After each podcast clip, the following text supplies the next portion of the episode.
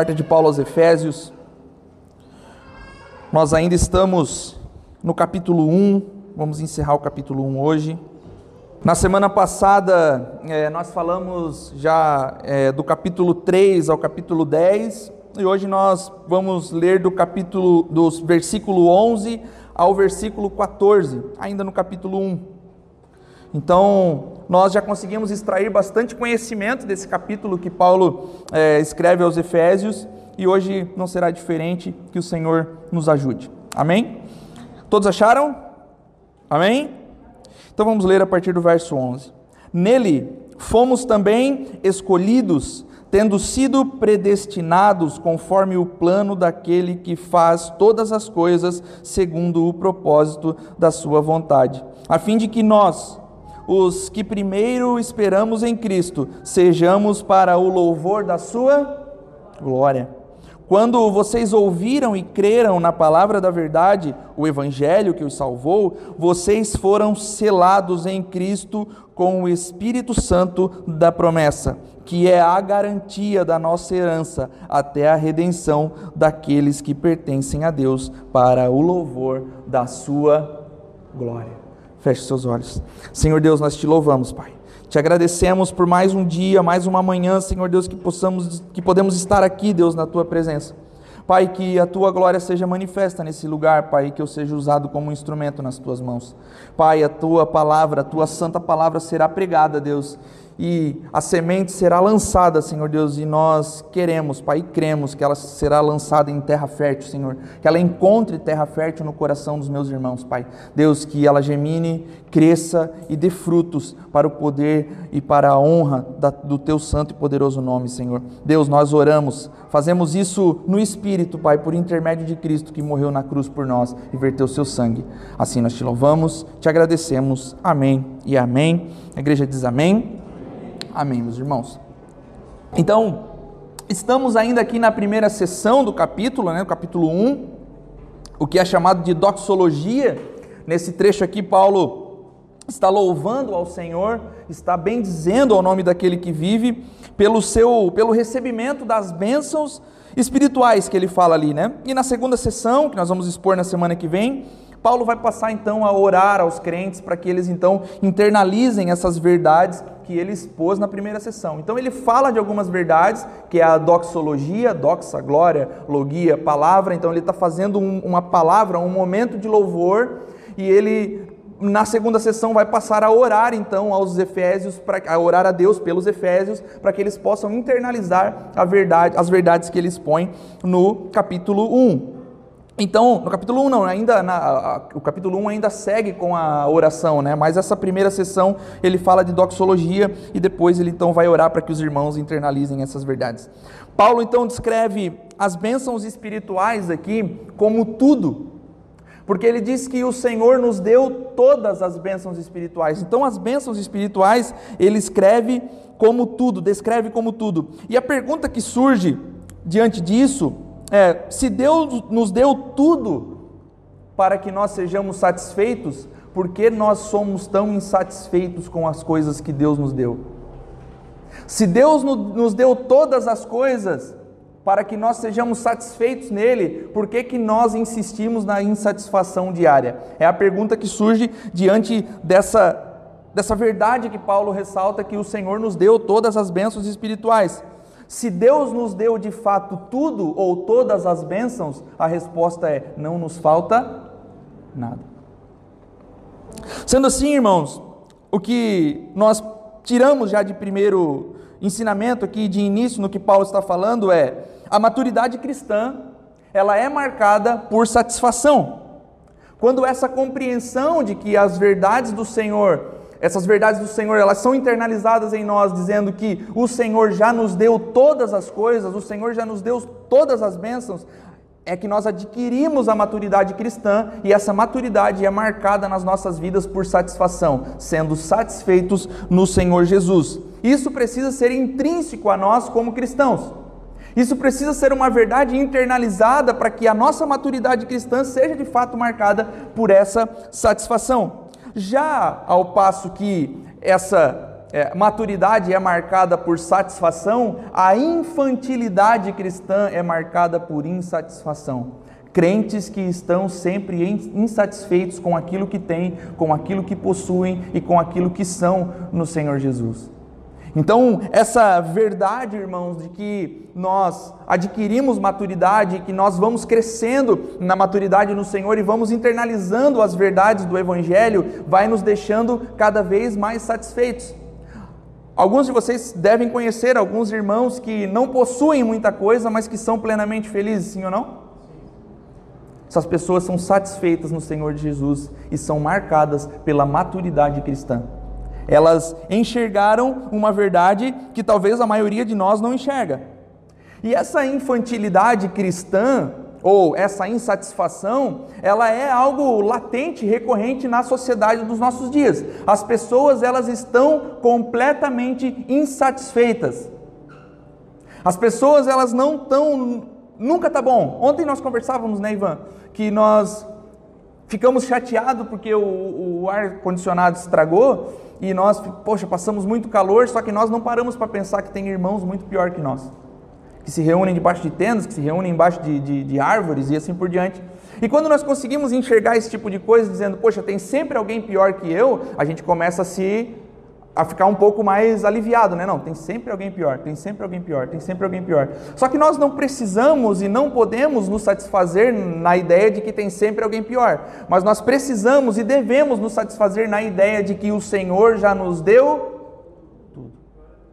Então, a nossa sociedade, ela é marcada por esse por esse materialismo exacerbado e por esse consumismo exacerbado, e o materialismo afirma que tudo que existe é matéria tudo que existe é palpável. Tudo que eu posso tocar é o que existe. E o que eu não posso tocar, de fato, não existe.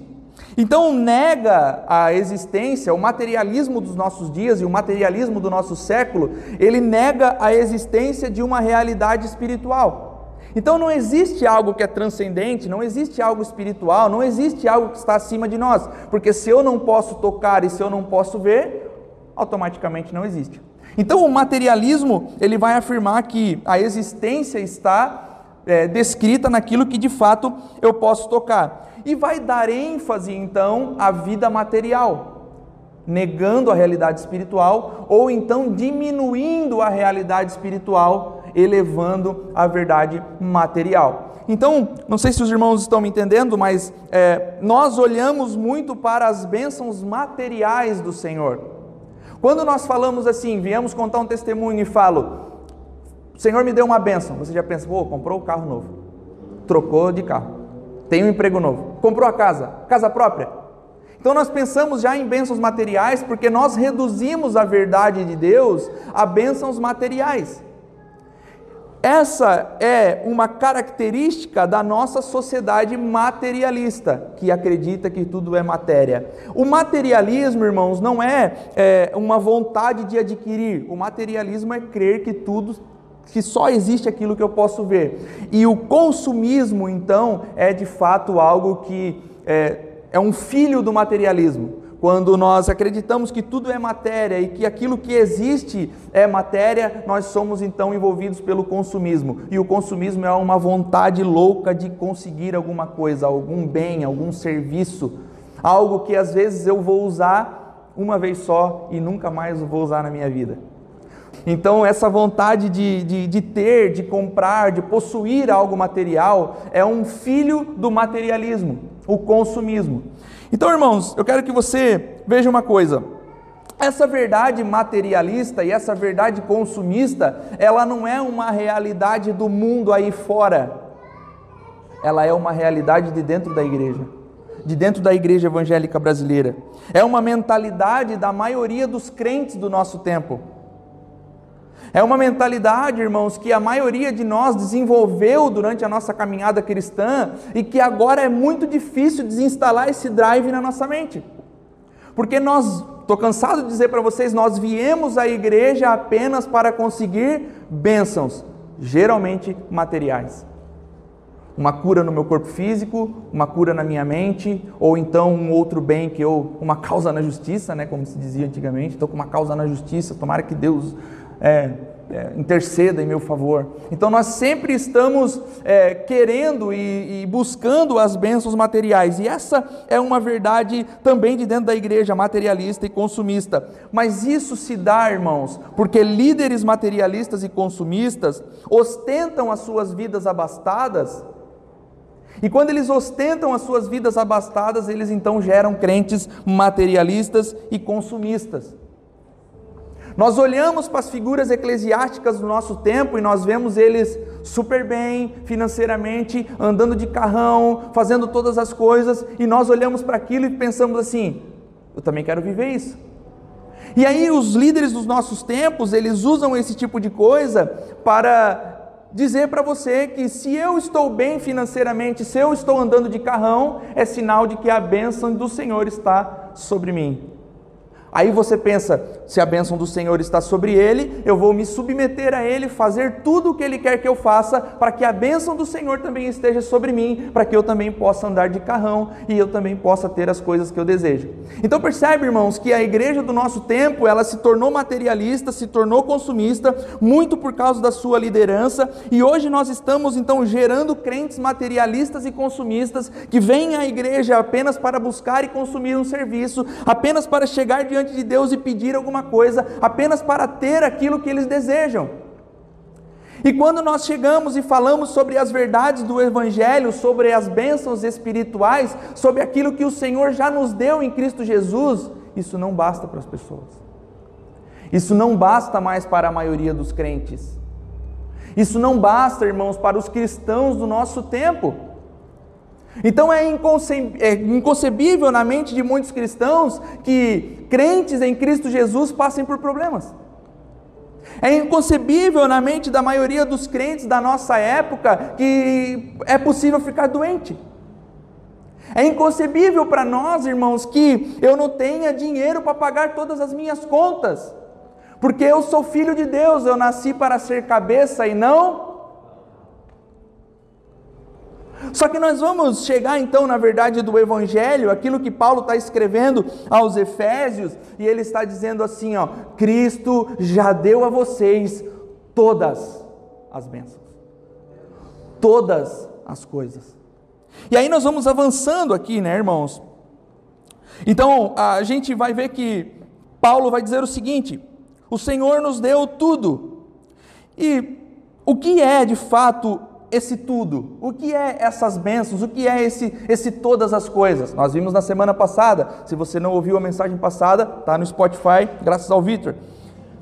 Primeira bênção, a eleição, no verso 4. Então o Senhor nos deu a eleição. Verso 5, ele nos deu a adoção. Verso 7, ele nos deu a redenção.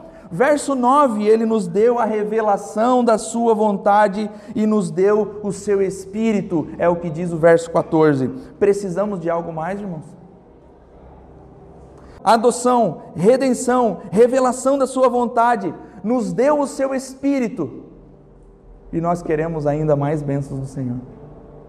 Então percebe, irmãos, que diante dessa realidade, quando nós não estamos satisfeitos com aquilo que o Senhor é nas nossas vidas, não faz muito sentido? Quando nós precisamos e buscamos algo a mais do Senhor, isso não faz muito sentido? E a gente fica chateado quando acontece alguma coisa e nós buscamos a Deus e a resposta não vem rápido. Porque Deus está olhando para nós e está dizendo assim: ó, eu já dei todo, tudo a você. Já dei a você todas as coisas. Eu entreguei a você o meu próprio filho. Então, essas verdades, meus irmãos, que Paulo fala aqui, eleição, adoção, redenção, revelação da sua vontade, o seu espírito, são todas as coisas, são todas as bênçãos. Mas os materialistas que já residem no consumismo, já estão morando no consumismo exacerbado, conseguem pedir mais, e não só conseguem, como querem mais. Então não, não, eu não estou satisfeito em saber que o que é o Evangelho? O poder de Deus para salvar todo aquele que crê. Eu creio, sou salvo, isso não basta mais. Então a igreja dos nossos dias, meus irmãos, e quando eu falo igreja dos nossos dias, eu não estou falando as igrejas, estou falando de nós também. Os crentes do nosso tempo, eles já não se contentam mais com uma igreja que possui o evangelho. Não se contentam mais com uma igreja onde o evangelho é pregado. Eu preciso de uma mensagem que dê um ânimo para a minha semana. Eu preciso de alguém que pregue uma mensagem de vitória para que eu tenha certeza de que Deus está comigo. Eu preciso de alguém que fale algo que eu quero ouvir. E daí essa máquina ela vai trabalhando. Os irmãos querem isso, o pastor entrega isso, e os irmãos querem mais, mais isso, e o pastor entrega mais isso, e assim vai. E nós vamos se tornando cada vez mais materialistas e com consumistas, a exemplo do nosso século, da nossa era. Paulo está fazendo agora uma doxologia. Paulo está agradecendo, engrandecendo e louvando ao nome do Senhor, porque Paulo viu alguma coisa que nós não vimos. E Paulo viu que ele recebeu todas as coisas em Deus e agora ele consegue se deleitar no Senhor. Não sei se os irmãos lembram, mas Paulo está escrevendo a carta de dentro da prisão. Paulo está num dos momentos piores da sua vida, ele senta para escrever e ele diz: Louvado seja o Senhor que nos deu todas as coisas. Louvado seja o Deus da minha vida que me abençoou com todas as bênçãos espirituais. Percebe, irmão, que Paulo poderia estar chateado com o Senhor e dizer assim: Ô oh Deus, Poxa, eu pregava o teu evangelho, eu estava ali, o evangelho estava avançando, pô, agora eu estou aqui preso, Senhor, faz alguma coisa por mim. Ele diz: Não, o Senhor já me deu todas as coisas. Então, irmãos, nós precisamos entender de fato que o Senhor nos deu tudo e que Ele é tudo em todos, é o que Paulo diz. A verdade de que o Senhor já nos deu tudo deve nos fazer acessar um lugar de satisfação plena. A verdade de que Deus já nos deu tudo deve nos fazer, deve arrancar de nós, meus irmãos, deve nos tirar de um lugar de ansiedade e de desespero. Nós passamos os nossos dias ansiosos, nós passamos os nossos dias desesperados, nós passamos os nossos dias, meus irmãos, aflitos com tudo que está acontecendo. Vocês sabem, a gente já falou várias vezes aqui, a maioria das pessoas está aflita com o novo governo, com as novas coisas. Ah, meu Deus, o ano de 2023.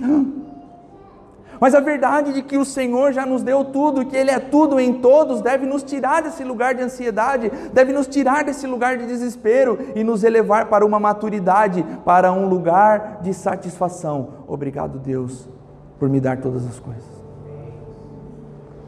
Então é o que Paulo está dizendo, meus irmãos, aos irmãos, quando ele louva o nome de Deus, porque isso deve nos permitir, meus irmãos, viver um estilo de vida como o que Paulo vivia. O estilo de vida de Paulo é muito diferente do nosso. Paulo preso consegue louvar, nós com gripe ficamos chateados com Deus. Paulo preso consegue escrever uma doxologia e consegue ainda pensar na igreja. Nós, sem ar-condicionado, não viemos louvar o nome do Senhor. Não viemos congregar. Olha só, meus irmãos, a verdade e o estilo de vida que Paulo está levando. Com isso aqui também eu quero ressaltar a verdade de que nós não somos franciscanos, né? Nós não somos Aqueles que não, irmão, para ser irmão tem que sofrer, tem que não é isso que eu estou dizendo, irmão. Não é, é, né? Não é essa a verdade. Né? Nós não somos, assim como um saldo positivo na sua conta não é sinal de que Deus está com você, um saldo negativo na sua conta também não é sinal de que Deus está com você. Deus está com você se você está com Ele. Agora, a verdade é que Paulo acessa um lugar, meus irmãos, que a maioria de nós não consegue acessar, de satisfação. E ele diz: Tudo posso naquele que me fortalece, com grana ou sem grana, preso ou solto, doente ou com saúde, tudo posso, porque ele me fortalece. Então, essa é a verdade bíblica que nós precisamos de fato encarnar, irmãos. Essa ideia de que eu sou cabeça e não cauda, de que eu vim para vencer e não para perder, essa ideia triunfalista, irmãos, é totalmente antibíblico contra o Evangelho. Porque se de fato os crentes vencessem a, todos, a todo momento, Paulo não teria sido decapitado no final da sua vida. Pedro não teria sido crucificado como o Mestre foi crucificado. Então, a verdade é que nós precisamos de fato tomar as nossas cruzes e caminhar com elas até o fim de tudo, é uma verdade que precisa estar intrínseca em nós, mas nós precisamos alcançar o lugar de satisfação. O Senhor já nos deu tudo. Lucas 22, 35. Bota lá para mim, Lucas. O verso 22 de Lucas, o capítulo 22, o verso 35. Quero ler com os irmãos. Então Jesus lhes perguntou: Quando eu os enviei sem bolsa, saco de viagem ou sandálias, faltou alguma coisa? Nada, responderam eles. Aí é a música, né? Porque o Senhor envia eles e o Senhor não dá muita coisa para eles, ou não dá nada a eles, mas não faltou nada ainda assim. Ele envia para anunciar as boas novas, ele os envia para pregar o evangelho da salvação. E os apóstolos cumprem o que o Senhor Jesus ordenou. Os apóstolos eles conseguem, irmãos, focar naquilo que o Senhor Jesus ordenou. Nós, por outro lado, nós não conseguimos cumprir o ID de pregar o evangelho em todo lugar e trabalhar no nosso emprego secular. Justamente pela verdade de que nós fragmentamos a nossa vida em áreas: área emocional, área financeira, área espiritual, área Mas você concorda comigo que a sua vida ela não é fragmentada, ela é uma vida inteira? Você é crente cristão lá no seu local de trabalho? E que não há como separar essas duas coisas, e quando Jesus diz assim: cumpram o ID, preguem o evangelho a toda criatura. Não é assim, ó, pregue o evangelho nos seus momentos de folga. Pregue o evangelho no sábado e no domingo. Ele diz: pregue o evangelho a toda criatura. Isso significa que é a todo tempo, irmãos. Então, Paulo, para ele conseguir sobreviver nas suas viagens missionárias, ele fazia tendas. Mas ele não deixou de acessar uma verdade de que Senhor me deu tudo, todas as coisas Ele me deu, todas as coisas Ele me, ele me supriu. E Jesus diz aos apóstolos: porventura lhes faltou alguma coisa? Porventura eu deixei que algum de vocês passasse fome? Porventura, irmãos, faltou na dispensa de vocês algo para comer? Porventura, irmãos, tem faltado alguma outra coisa, e daí é a verdade que nós entendemos e que nós precisamos encarar, meus irmãos, é que quando nós vimos a, aquela, aquela questão de Paulo falando aos coríntios, dizendo a respeito das ofertas, quem planta muito, colhe muito, quem planta muito vai colher dupla, duplamente mais, e nós pensamos assim, poxa, eu vou dar mil reais porque o Senhor vai me fazer. A verdade é que se nós compartilhamos com a igreja nos nossos momentos de necessidade, a igreja não nos deixa faltar nada. Quando nós precisamos de alguma coisa, quando nós estamos em um momento onde eu não consigo pagar a minha conta de luz, os irmãos são responsáveis. Somos família em Cristo Jesus. E é por isso que não pode nos faltar nada. É por isso que os irmãos, não faz sentido, irmãos, nós congregarmos juntos, estarmos juntos domingo após domingo e saber que existe alguém no nosso meio que está passando fome, por exemplo. E cobrar da pessoa ainda, dê a sua oferta, porque se você está passando por essa necessidade é porque você não ofertou no mês passado. Mas essa não é a verdade do Evangelho. O Senhor já nos deu tudo o Senhor nos inseriu no corpo dele, e se nós estamos no corpo de Cristo, não nos pode faltar nada. Irmãos, nós somos pessoas seculares, amém? Ou não amém? Nós somos pessoas seculares, porque nós vivemos nesse século. O que nós não somos e não podemos ser é pessoas secularizadas. E há uma grande diferença. Nós ainda não acessamos a eternidade, nós ainda estamos nesse tempo, estamos vivendo nesse século, nesse aion, como Paulo fala. Como pessoas seculares, nós precisamos de coisas seculares: trabalhar para ganhar dinheiro, para poder comprar comida, para poder pagar as nossas contas. Então nós precisamos de coisas seculares para viver: alimento, água, roupas e assim por diante. Mas em Mateus 6, o próprio Jesus diz que não devemos nos preocupar com isso, antes devemos olhar para a eternidade e o resto Deus cuida. E ainda, meus irmãos, que muitos digam e pensem que o cuidar das coisas de Deus significa estar enfurnado na igreja de segunda a segunda, porque é o que muitos pregam por aí, já refletimos o bastante para saber que não se trata disso. Não se trata de estar na igreja cumprindo toda a agenda dela de segunda a segunda, 24 horas por dia, para cuidar das coisas de Deus. Não é isso. Mas é de fato viver e pensar de uma perspectiva celestial e eterna, é pensar, meus irmãos, de uma maneira de que eu vivo nesse século, então eu sou secular, preciso de coisas seculares, mas eu não posso ser secularizado, preso à matéria, preso ao consumismo, preso àquilo que eu posso ver e ao que eu posso tocar. A nossa perspectiva, e daí é onde nós falamos sobre a nova cidade, precisa ser celestial, infinita, eterna, para além desse plano para além desse século, para além desse lugar. Os novos habitantes da nova cidade.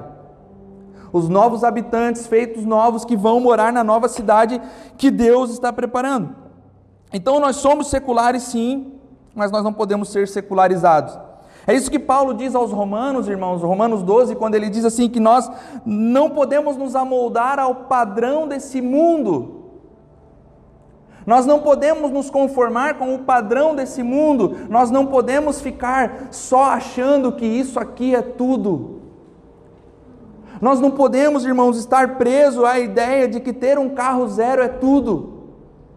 Nós não podemos estar presos, irmãos, à ideia de que ganhar o aumento é tudo e é isso de fato é bênção. Aí Paulo diz: não, isso é coisa, bênção é o que o Senhor já nos deu, eleição, adoção, revelação da sua vontade, o Espírito. Então Paulo está dizendo: não se conformem com isso aqui. Não fiquem presos a esse plano, a essa, a essa realidade que vocês podem ver. Existe algo que ainda vocês não provaram, não puderam ver, nem olhos ouviram, nem ouvidos ouviram, e nem penetrou no coração do homem aquilo que o Senhor tem de fato preparado para aqueles que estão em Cristo. Só que nem olhos viram, nem ouvidos ouviram. Meu Deus, a casa que Deus vai me dar, meu irmão. O carro que eu vou ter no Senhor Jesus. Porque nem olhos viram, e nem ouvidos ouviram, nem nunca penetrou no meu coração. Eu queria um gol, Deus me deu. A igreja evangélica é uma bagunça, né, irmão? Vamos combinar, né?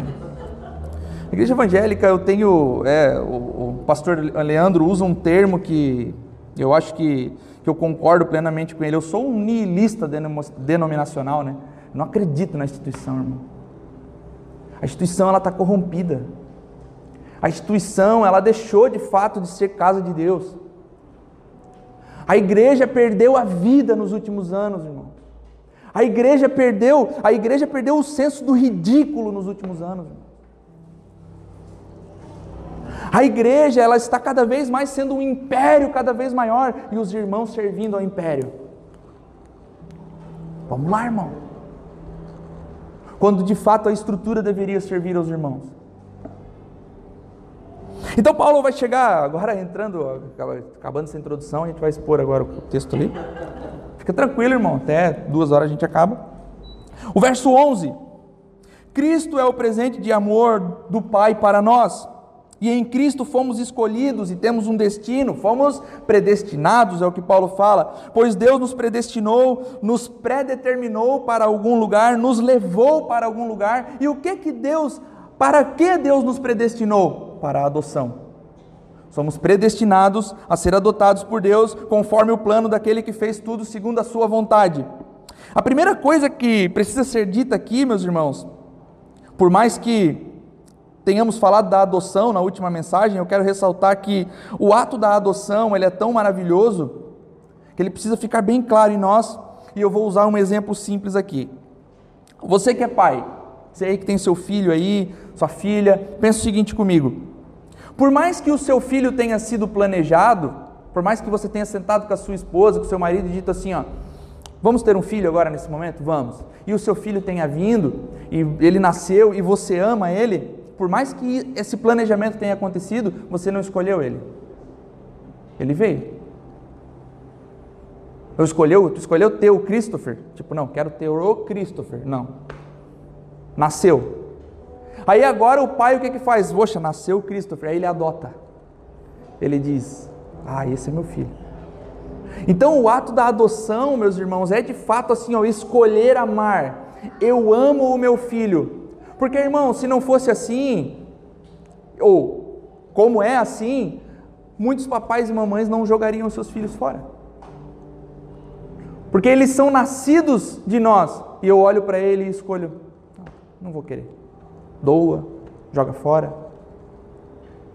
Então, o ato da adoção, ele é maravilhoso para que nós pensemos nesse, nesse, nesse sentido. Nós, mesmo papais e mamães biológicos, nós escolhemos amar os nossos filhos. Amar o André é fácil, né? Nem sempre. Às vezes ele é meio endemoniado. Não é crente, né? É, tem que pregar para ele. Mas essa é a verdade, meus irmãos, que Deus, que Paulo está falando para nós. Deus nos adotou, Ele nos escolheu, Ele nos tomou para Ele e nos, Ele nos predestinou desde a da fundação do mundo que nós seríamos filhos dele e agora Ele nos tomou em seu braço e Ele escolheu nos amar. Foi uma vontade soberana dele. Ele escolheu. Ele quis. E a segunda coisa, meus irmãos, que precisamos dizer aqui é que Deus faz tudo conforme a sua vontade. E nós aprendemos que a fé, ela é uma firme confiança em Cristo, e nós sabemos que devemos confiar em Cristo de todo o coração, amém? Então nós aprendemos que a fé, ela é uma firme confiança em Cristo, mas só que nós depositamos a nossa confiança em Jesus para que ele faça a nossa vontade. Você tem fé? Sim ou não? Mas que tipo de fé?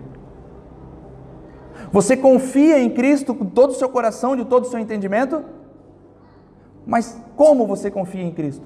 Qual que é a fé que você tem depositado em Cristo Jesus?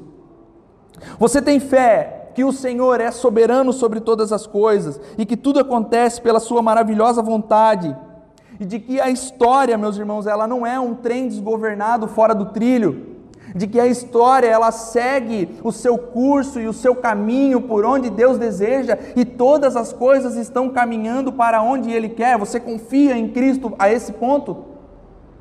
Você confia, irmão, que a história ela não está descuidada, que Cristo está vendo o início, o meio e o fim, porque Ele é aquele que era, o que é e o que há de vir, então Ele está vendo passado, presente e futuro, e que todas as coisas caminham do jeito que Ele deseja, ou você tem uma fé que não confia tanto assim, que acha que o Senhor não está no controle de todas as coisas, que em algum momento Ele perdeu a mão.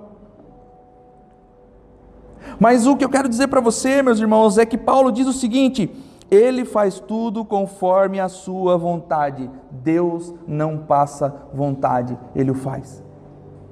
Deus, irmãos, faz que tudo, faz com que tudo com, vá convergir de uma maneira que ele deseja e para que tudo se cumpra conforme o seu plano soberano e maravilhoso em nós. Então a maioria de nós, a maioria dos crentes materialistas, consumistas do nosso tempo, se frustra porque colocam uma expectativa em Deus para que Ele me dê todas as coisas, para que Ele faça todas as coisas acontecer conforme o meu desejo. Então não é incomum, irmãos, nós encontrarmos crentes que deixaram a igreja, porque quando eles chegaram na igreja parece que as coisas pioraram. Não estava muito bom, já não estava bom, parece que piorou.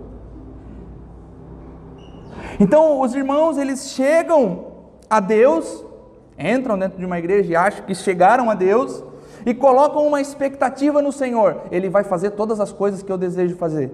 Mas aí nós descobrimos no Evangelho que Cristo não é o gênio da lâmpada. E que Ele faz convergir todas as coisas conforme a Sua soberana vontade. E que Ele faz com que a história siga o curso que Ele deseja. E aí nós nos frustramos, porque Deus não faz o meu desejo, a minha vontade. Então, essa ideia materialista, meus irmãos, que nós comentamos há pouco aqui, se é, de repente eu ganhasse um pouco mais, eu seria mais feliz. Se eu ganhasse um aumento da minha empresa, eu seria um pouco mais feliz, eu seria mais satisfeito. Nada mais é do que idolatria. Nada mais é, meus irmãos, do que colocar ou depositar a nossa esperança em alguma coisa que não é o Senhor. Então percebe uma coisa, irmãos: Deus não é o nosso objeto de adoração, Cristo não é o nosso objeto de adoração. O nosso objeto de adoração é a bênção material que nós queremos. Porque se o Senhor não nos dá a bênção material que queremos, eu abandono. E eu não entendo, e eu não consigo acessar o lugar de satisfação em Deus e saber que Deus já me deu tudo. É difícil para nós, né? Aí a gente vem no domingo na igreja querendo, eu sempre falo essa, né? A gente vem querendo buscar uma injeção de ânimo e o pastor diz: sofrimento, cruz, evangelho, dor. Ai meu Deus do céu, já não era fácil. É, e agora, meu irmão, a tendência é piorar. Aí nós começamos a acessar esse evangelho, começamos a nos envolver com esse tipo de coisa, e a gente vê que, meu Deus, como a nossa ideia cristã, como a nossa ideia de cristianismo ela é equivocada. 10, 12, 15 anos de igreja sem entender o que de fato era o Evangelho. Perguntar para as pessoas o que é o Evangelho.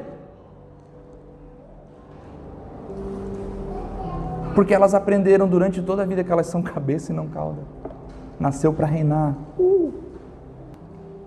Então, irmãos, isso, essa ideia materialista, nada mais é do que idolatria. Sabemos que Ele, o Senhor, Ele não erra e nem age com injustiça, porque Ele é Deus, porque Ele é soberano, e sendo assim, meus irmãos, somos chamados a conhecer a vontade de Deus e não chamados a moldar a Deus com a nossa vontade. Paulo diz que ele deu a revelação da sua vontade. Então, os cristãos, a nós, meus irmãos, é revelada o segredo da vontade de Deus. Brinquei na semana passada, brinco de novo agora. Aquilo que para muitos é mistério, a nós é revelado. Nós sabemos agora por quê? Porque o Senhor quis revelar a sua vontade a nós. Então, meus irmãos, a inclinação do nosso coração não é moldar o Senhor a nossa vontade, mas é conhecer a vontade dele e agir conforme ele deseja. Glorificar a Deus, edificar a igreja, foi postado essa semana no Instagram. E é chato, né, cara? Porque o cara fala sempre as mesmas coisas, né? O Ivan já está quase mudando de igreja. Meu Deus, estou ouvindo o cara falando. Que os irmãos estão, alguns irmãos, né, buscam incessantemente saber a vontade de Deus para a minha vida. O que será que Deus quer que eu faça? Edificar a igreja, glorificar a Deus, contribuir para o bem do mundo. Ele revelou a vontade a nós. É isso que nós precisamos fazer. E dentro desse tudo que o Senhor nos deu, que agora nós sabemos tudo, Ele já nos deu tudo, dentro desse tudo, meus irmãos, está essa revelação da Sua vontade, Ele nos permite conhecer aquilo que Ele deseja fazer, Ele nos revelou aquilo que Ele fará no futuro, Ele nos revelou o passado, nos revelou o presente, nos revelou aquilo que Ele fará no futuro. Estamos cheios de crenças, meus irmãos, estamos cheios de, de, de, de, de crendices, estamos cheios de, de, de coisas que nós achamos que de fato é fé, mas que não é fé, é só crença. E daí a diferença? Crença é a expectativa que tenho de que Deus fará o que eu desejo. Crença. Fé é o conhecimento que eu tenho de Deus para fazer o que Ele deseja. Leandro Vieira.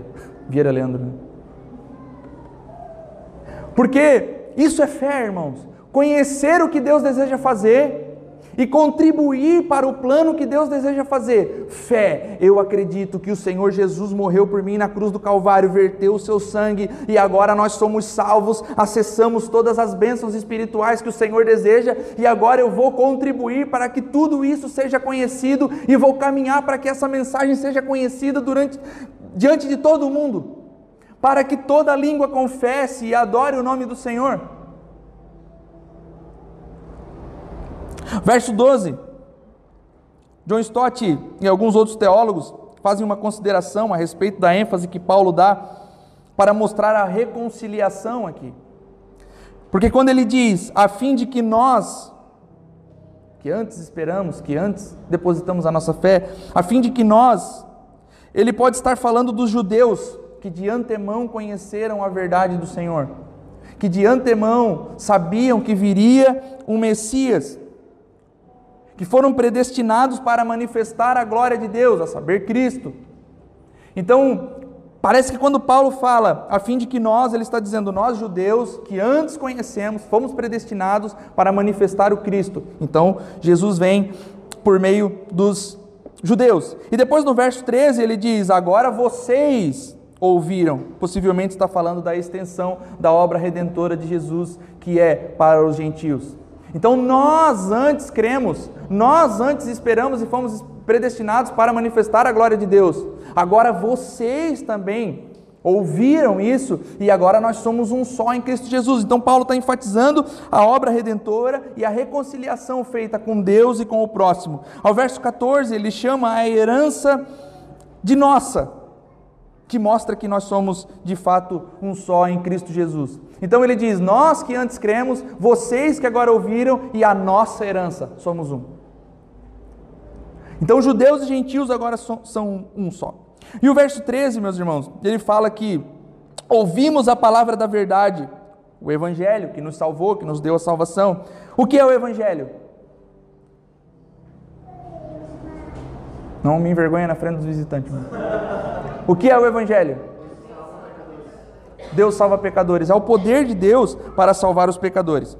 Mas além de salvar, meus irmãos, ele tem uma coisa que o Evangelho faz aqui que é paradoxal. O Evangelho é salvação, mas ele também é condenação. O Evangelho nos salva, mas o Evangelho também nos condena. Como assim? Na plenitude dos tempos, muitos serão condenados. Na plenitude dos tempos, Senhor, Ele permitiu que agora, nesse tempo, nessa era, nesse século, joio e trigo cresçam juntos. Mas no, na plenitude dos tempos, a colheita será feita. Joio para um lado, trigo para o outro. O trigo vai estar com ele guardado no seu celeiro. O joio será queimado para sempre. Então, meus irmãos, na plenitude dos tempos, Muitos serão condenados pelos inúmeros cultos dominicais que participaram, não como filhos adotados por Deus, mas como materialistas, consumistas, que queriam coisas materiais do nosso Senhor. E não obstante, o próprio Cristo diz: chegará o dia que você chegará diante de mim, que alguns chegarão diante de mim e falarão assim: Mas nós profetizamos em teu nome, nunca vos conheci. Não são meus filhos. E isso é sério demais, irmãos, porque nós estamos, nós podemos estar frequentando os cultos dominicais toda semana, congregando com os irmãos e vivendo não como filhos adotados, mas como crentes materialistas, consumistas e que só querem as bênçãos materiais que o Senhor pode nos dar. Então, nesse dia, esses serão condenados. Então, o evangelho, meu irmão, que você ouve todo domingo, está te condenando se tu não, não te converteu. Se você não foi encontrado pela mensagem do Evangelho, se você não foi adotado por Deus, o Evangelho está te condenando domingo após domingo. E você vai chegar naquele dia e Cristo vai dizer assim: Tu ouviu? Tu ouviu o Evangelho. O próprio apóstolo Paulo diz, meus irmãos, que essa ideia da cruz, que a palavra da cruz ela é loucura para os que perecem, para os que morrem, mas para nós ela é o poder de Deus. Então, para muitos lá fora, ouvir a mensagem da cruz e ouvir que, meu, a gente vai seguir a Jesus, que não é fácil, que nós vamos passar por lutas, que nós vamos passar por perrengues, que nós vamos enfrentar todas as coisas, mas que a nossa esperança está na plenitude dos tempos, eles olham para nós e dizem: ah, são os idiotas mesmo. Sabia que crente era idiota? É loucura. Mas para nós que somos salvos, é a manifestação do poder de Deus. O Evangelho é o poder de Deus. O Evangelho é a manifestação do poder do nosso Deus. Então, sempre que alguém é salvo, sempre que alguém é encontrado pela mensagem do Evangelho, sempre que o Espírito habita em alguém e essa pessoa muda de vida, o poder de Deus foi manifesto. Percebe, irmãos, que quando Jesus curava ou quando ele eh, fazia algum milagre, ele dizia: Os seus pecados estão perdoados? Porque o foco dele não era o milagre em si, mas o foco era perdoar pecados, e quando ele perdoa pecados, todas as coisas são reestabelecidas à ordem que ele criou. Então os cegos viam, coxos andavam, porque tudo era reestabelecido, nova criação para a nova nova criatura, novo homem, nova mulher. Verso 14, irmãos, ele enfatiza a garantia que temos na participação disso tudo. O Espírito Santo é o nosso penhor. O Espírito Santo é a primeira parcela, é a entrada que nos deixa tranquilos, meus irmãos, de que Deus terminará a sua obra e que no devido tempo nos conduzirá para a glória. Enfatizo, teremos dias de glória no futuro. Tem um meme, né? É tanto dia de luta que eu já nem sei se vai chegar o dia de glória. Vai, irmão. Pode ser que não aqui, mas na plenitude dos tempos. Então, ele está enfatizando que no futuro tudo será restabelecido. O termo que é traduzido aqui, meus irmãos, para garantia ou para penhor, que Paulo usa em algumas traduções, é usado hoje em dia na Grécia para se referir à aliança de noivado. Então, olha só, irmãos, nós não ouvimos a nossa vida inteira que nós somos a noiva de Cristo. Amém? Somos a noiva e ele é o noivo. O noivo virá buscar a sua noiva. Uma noiva imaculada, sem ruga, sem mancha.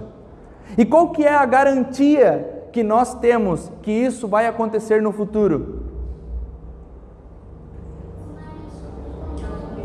Oi? O Espírito Santo. O Espírito Santo é a aliança de noivado. Ele fez um compromisso conosco. Eu vou buscar.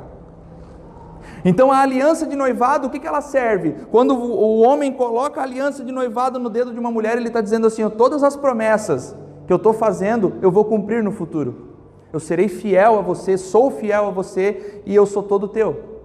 Então Cristo, ele sobe aos céus e ele diz assim: ó, mas calma, e os, os, os apóstolos ficam preocupados, né? Meu Deus do céu, ele não, calma, eu vou deixar uma garantia: o que? O Espírito, a aliança de noivado, o penhor, a primeira parcela, a garantia de que tudo isso que eu estou prometendo a vocês acontecerá no futuro.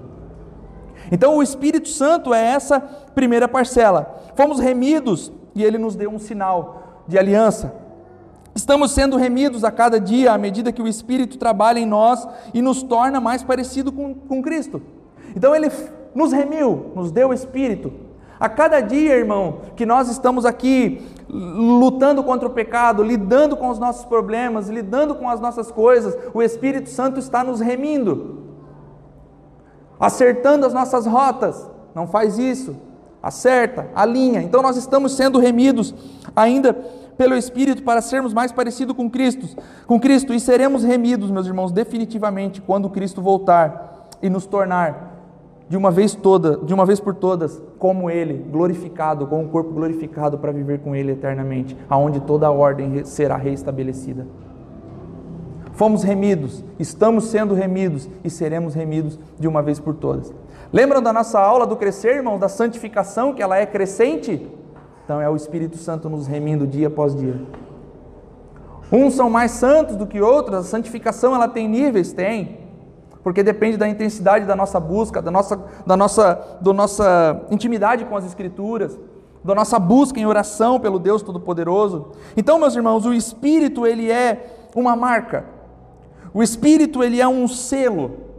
É um selo usado para distinguir o povo que pertence a Deus dos que não pertencem a Deus. Temos a marca da promessa. Lembra dessa, Lucas? Tenho a marca da promessa. Temos a marca da promessa, o Espírito. Que promessa? Que ele voltará e, e fará todas as coisas de novo reestabelecerá a ordem. Essa é a promessa de que pertencemos a Ele, de que fomos feitos filhos e que estaremos com Ele durante toda a eternidade, reinando com Ele.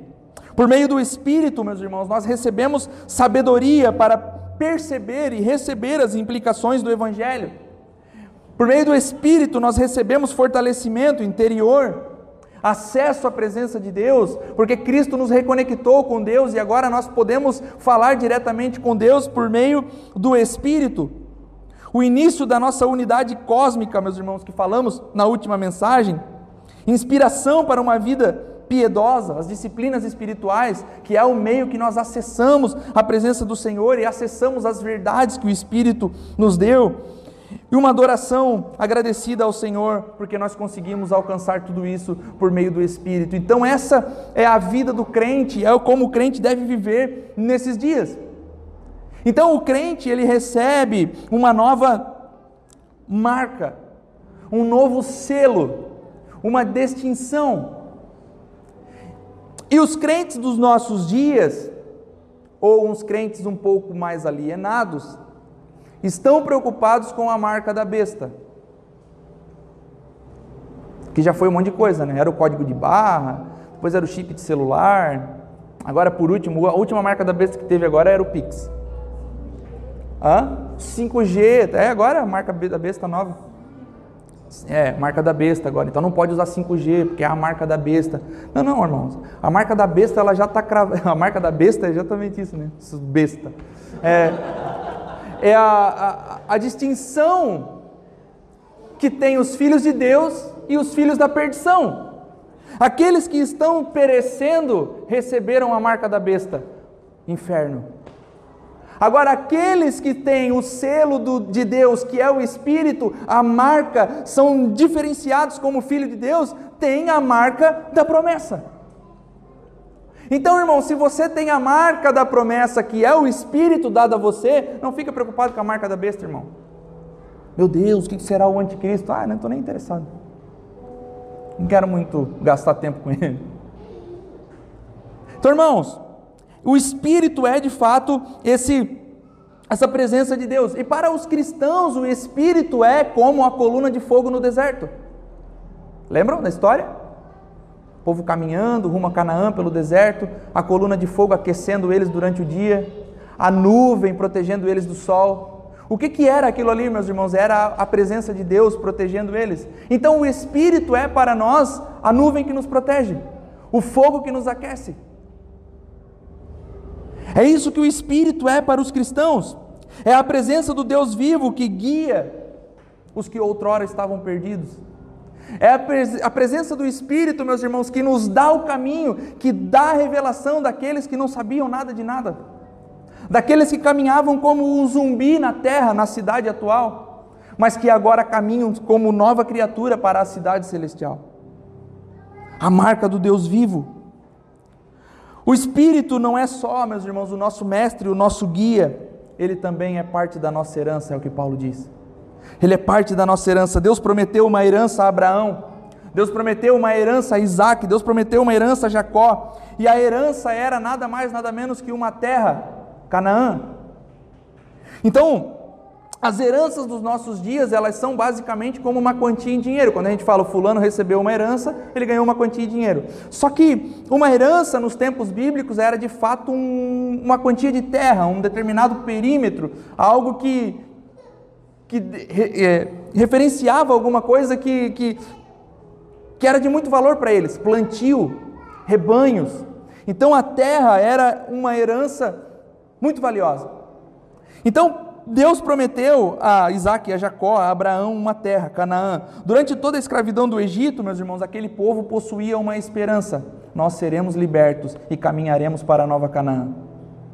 Nós seremos libertos e não seremos mais escravos no Egito. Em algum momento nós receberemos a nossa herança, era o que o povo de Israel pensava quando era escravo. E o, o, o relato do Êxodo foi importante para o povo, e é muito importante para nós hoje, porque comunica uma verdade a nós. Estamos livres da escravidão. Nós não somos mais escravos na terra do Egito, nós estamos livres da escravidão. O mediador veio e nos tirou da terra do Egito, e nós estamos caminhando para a nova Canaã. Nós temos uma herança, terra, aonde? Na nova cidade. Cristo reestabelecerá todas as coisas. e nós moraremos com Ele. Essa é a nossa herança, essa é a promessa. O que Paulo nos conta agora, meus irmãos, é esse novo êxodo, é essa nova verdade. Não somos mais escravos, estamos em liberdade. Agora o que nós precisamos fazer? Encarar a peregrinação. A peregrinação do povo do deserto foi árdua 40 anos, uma caminhada que era para durar alguns dias. Pela rebeldia do povo, caminharam 40 anos. E sofreram muito. Pela nossa rebeldia na nossa peregrinação, meus irmãos, nós podemos sofrer e sofrer muito. Mas se nós formos de fato fiéis a Deus, se nós encararmos Deus como nosso Salvador, se nós formos satisfeitos em Deus, ainda que os problemas venham, nós teremos uma certeza: estamos caminhando para a nossa herança, a terra de Canaã. Garantia o Espírito que nos fez novos. Por isso, meus irmãos, o Espírito é parte da nossa herança, pois é a presença de Deus conosco. Por isso, o Espírito nos auxilia, nos consola, dizendo: calma, filho. Mas as batalhas são muitas, Deus, calma. Satisfação. Cristo já deu tudo. A nossa herança é essa presença de Deus. E a nova cidade que Deus nos promete será plena. O Espírito, meus irmãos, é como se fosse uma entrada na negociação. A primeira parcela, o primeiro pagamento. Quando nós damos um pagamento para um financiamento de um carro, e eles pedem uma entrada, nós damos então uma quantia em dinheiro, certo? Ou não? Quem tem, né? E ao decorrer dos dias, nós vamos dando parcelas iguais de coisas da mesma natureza. O que significa isso? Eu não posso dar uma entrada em dinheiro e pagar o restante do carro em maçã. Não, eu dei a entrada aqui, mas agora eu trouxe essas maçãs aqui para ti para pagar o carro. Não dá? Tem que ser uma quantia em dinheiro. Então o Espírito é a primeira parcela que Deus vai nos dando à medida que nós o buscamos. São as outras parcelas que o Senhor vai nos dar até a redenção de todas as coisas, aonde seremos plenos em Cristo Jesus. Por isso, meus irmãos, volto a dizer: santificação é crescente, precisa ser crescente. Busca intensa por Deus. Como, pastor? Nas Escrituras, na oração, no jejum, nas disciplinas espirituais, acessando as verdades. Para caminhar, para a gente encerrar aqui, irmãos, eu quero ler com vocês 2 Coríntios 3,18. Bota lá para mim, Lucas. 2 Coríntios 3,18.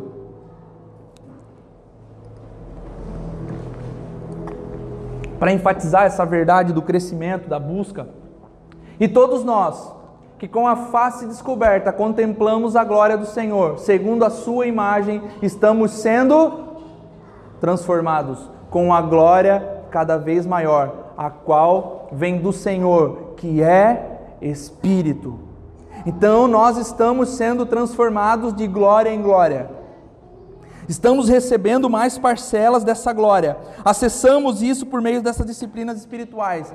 Contemplamos essas verdades por meio das disciplinas espirituais. A principal evidência, meus irmãos, daqueles que andam e crescem no espírito é o fruto do espírito. Qual é o fruto do espírito? Gálatas? Hã? Não, o fruto. O amor que se manifesta nessas outras coisas. Pô, mas tu sabe tudo de cor, né, mano? O amor. O amor é o fruto que manifesta em bondade, paciência, benignidade. Então, o amor é o fruto que o Espírito nos dá. O amor, meus irmãos, é algo que precisa ser intrínseco a nós. O amor é algo que precisa ser vivo na congregação dos santos. O amor é de fato quando nós somos cheios do Espírito Santo. Nós pensamos, irmãos, nós que fomos criados em igreja pentecostal, nós pensamos que nada contra os pentecostais, são amados irmãos, mas nós pensamos que uma pessoa cheia do Espírito é aquela que roda bastante, que grita. Não, uma pessoa cheia do Espírito é aquela que ama. Uma pessoa cheia do Espírito, irmão, é aquela que olha para o irmão em necessidade, em angústia, e diz assim: irmão, preciso fazer alguma coisa para te auxiliar. Porque o Senhor Jesus, o Espírito, não deixa eu em paz vendo você passar por necessidade. Então, uma pessoa cheia do Espírito Santo é alguém que se manifesta em amor. Paulo cita uma coisa em 1 Coríntios capítulo 3, quando ele fala sobre o amor: ainda que eu falasse a língua dos homens e dos anjos, ainda que eu tivesse o dom de profecias e tivesse todo o conhecimento, ainda que eu desse tudo o que eu tenho aos pobres e entregasse o meu corpo para ser queimado, se eu não tivesse amor, eu nada seria. Escrevendo aos Filipenses, Paulo demonstra esse amor. Estou dividido entre dois desejos Queria partir para estar com Cristo, morrer e de fato estar lá com Jesus, mas por causa de vocês é melhor que eu fique. Então Coríntios está dizendo o seguinte, irmãos: ainda que eu dê todo o meu dinheiro, se eu não tiver amor, eu nada sou. Então tem gente tentando se salvar, contribuindo, dando cesta básica. Tem gente tentando dizer assim que, que que ama alguém entregando algumas coisas. Mas Paulo diz: não, não, ainda que você dê todas as coisas, se não tiver o amor, o fruto, nada é. E aí aos Filipenses ele diz: eu queria partir, estar com Cristo, mas por causa de vocês é melhor que eu fique. Paulo está dizendo o seguinte: vocês lembram que Filipenses também é dentro da cadeia, né, irmão? Eu prefiro ficar aqui e contribuir para o bem de vocês, porque eu amo vocês ainda que fosse melhor eu estar com Cristo. Ainda que o meu desejo, o desejo do meu coração era morrer agora e ir morar com Jesus, que para mim seria muito melhor, por causa de vocês, eu aceito ficar sofrendo. Quem é, meus irmãos, que no momento de angústia, que no momento de, de depressão, pensa nos outros, irmão? Paulo pensou. Cristo também. Edé, como o Marco Teles fala, Jesus na cruz, mãe, eis aí o teu filho, filho, eis aí a tua mãe, cuidem um do outro, pelo amor de Deus, porque eu estou partindo. Cristo pendurado, dizendo assim: se amem, estejam juntos, cuidem um do outro. O que, que Caim responde a Deus, irmãos, quando Deus pergunta a ele sobre o irmão? Cadê o teu irmão Abel? Acaso sou eu o guardador do meu irmão? E Deus diz: Claro. Acaso sou eu o guardador do meu irmão? Claro. Se o seu irmão está passando por problema, você precisa ajudá-lo. Irmão, Deus tem falado muito a respeito disso, de uma igreja viva nesse sentido. De uma igreja viva que olha uns para os outros, que enxerga uns aos outros. O pastor Leandro falou aquele dia aqui, aqui não, acho que foi na mosaico, a respeito das luzes apagadas da igreja, as paredes todas pretas, tudo focado no pregador, porque no fundo o que interessa são as fotos e os vídeos. Mas quem falou que essa é de fato o que importa na igreja? Não, o que importa na igreja é quando as luzes se acendem, eu olho para o lado e vejo meu irmão chorando. E falo, irmão, está tudo bem? É olhar na cara um do outro e se preocupar uns com os outros. Ainda que eu chegue na igreja e dê o meu dízimo recorrentemente, se eu não tiver amor, se eu não olhar para o lado, eu nada sou. Eu não tenho o fruto do Espírito. E o Espírito é a marca daqueles que foram feitos novos por Cristo Jesus. No final do verso, meus irmãos, a frase para o louvor da sua glória reafirma exatamente isso. Viver para, para a glória de Deus não é somente adorar a Ele com a nossa vida individual. Viver para a glória de Deus, para o louvor da Sua maravilhosa glória, não é por meio daquilo que fazemos aqui no início dos nossos cultos, com palavras de amor, com louvores, com cânticos, ou até mesmo louvá-lo com a nossa vida como um todo lá fora, individualmente. Mas é tem a ver também com levar os outros a conhecer a verdade do Senhor, a adorar a Deus, ou seja, edificar a igreja. Qual é o meu propósito? Glorificar a Deus, edificar a igreja. Como que eu edifico a igreja, meu Deus do céu? Olha para o lado, pelo amor de Deus, e vê se o irmão está bem. olha na cara do irmão e diz: Mano, tá precisando de alguma coisa? Eu tenho te notado meio triste nos últimos dias. A gente nota esse tipo de coisa, irmão, quando a gente convive. Agora, quando as luzes estão apagadas, não. Então o Espírito Santo vem e traz luz a nós para que nós possamos olhar para o lado, edificar a igreja, falar do Evangelho, mostrar todas as verdades, mostrar as Escrituras, pregar as Escrituras fazer com que as pessoas não se tornem dependentes de nós, mas que elas sejam emancipadas de nós, contribuir para que elas cresçam espiritualmente e amadureçam, e quando essa maturidade espiritual chega, quando as pessoas não dependem mais de nós, dos líderes, dos pastores, dos irmãos que estão ao lado, quando as pessoas não dependem mais uns dos outros, elas alcançam a maturidade e a satisfação. E agora o que elas fazem? Ajudam os irmãos mais fracos e emancipa-os. E aqueles crescem e ajudam os outros. Edificação da igreja é importante, irmão. Muito importante. E é uma das marcas do Espírito. Para encerrar, eu deixo a frase de John Stott. Aqui, pois, temos o como e o porquê. Como nos tornamos o seu povo? Resposta: segundo o beneplácito de Sua vontade, porque Ele nos tornou seu povo. Mas por que Ele nos tornou seu povo? Resposta: para o louvor da Sua maravilhosa glória. Assim, tudo quanto temos e somos em Cristo vem de Deus e volta para Deus. Começa na Sua vontade e termina na Sua glória. É aqui que tudo começa e termina. Então, todas as coisas são feitas para a glória de Deus, para que volte a glória a Deus que fez todas as coisas para a sua glória. Ele é o Alfa, o Ômega, o início e o fim, aquele que era, que é e que há de vir. Fez todas as coisas para o louvor da sua maravilhosa glória. Irmãos, de fato, eu quero que você alcance hoje aquilo que Paulo está dizendo a nós: maturidade espiritual, satisfação plena no espírito, porque ele já nos deu tudo Significa, pastor, que eu não posso orar a Deus pedindo algumas coisas a Ele? Pode orar, irmão. Pode orar. Vocês sabem pelo que eu tenho orado com relação à igreja. É bem material, né? Mas isso não é tudo.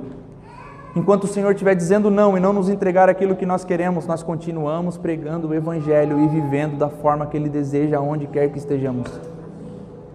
Então, essa é a verdade, meus irmãos a maturidade de que o Senhor nos deu tudo. Aplauda o nome do Senhor Jesus. Se coloque de pé.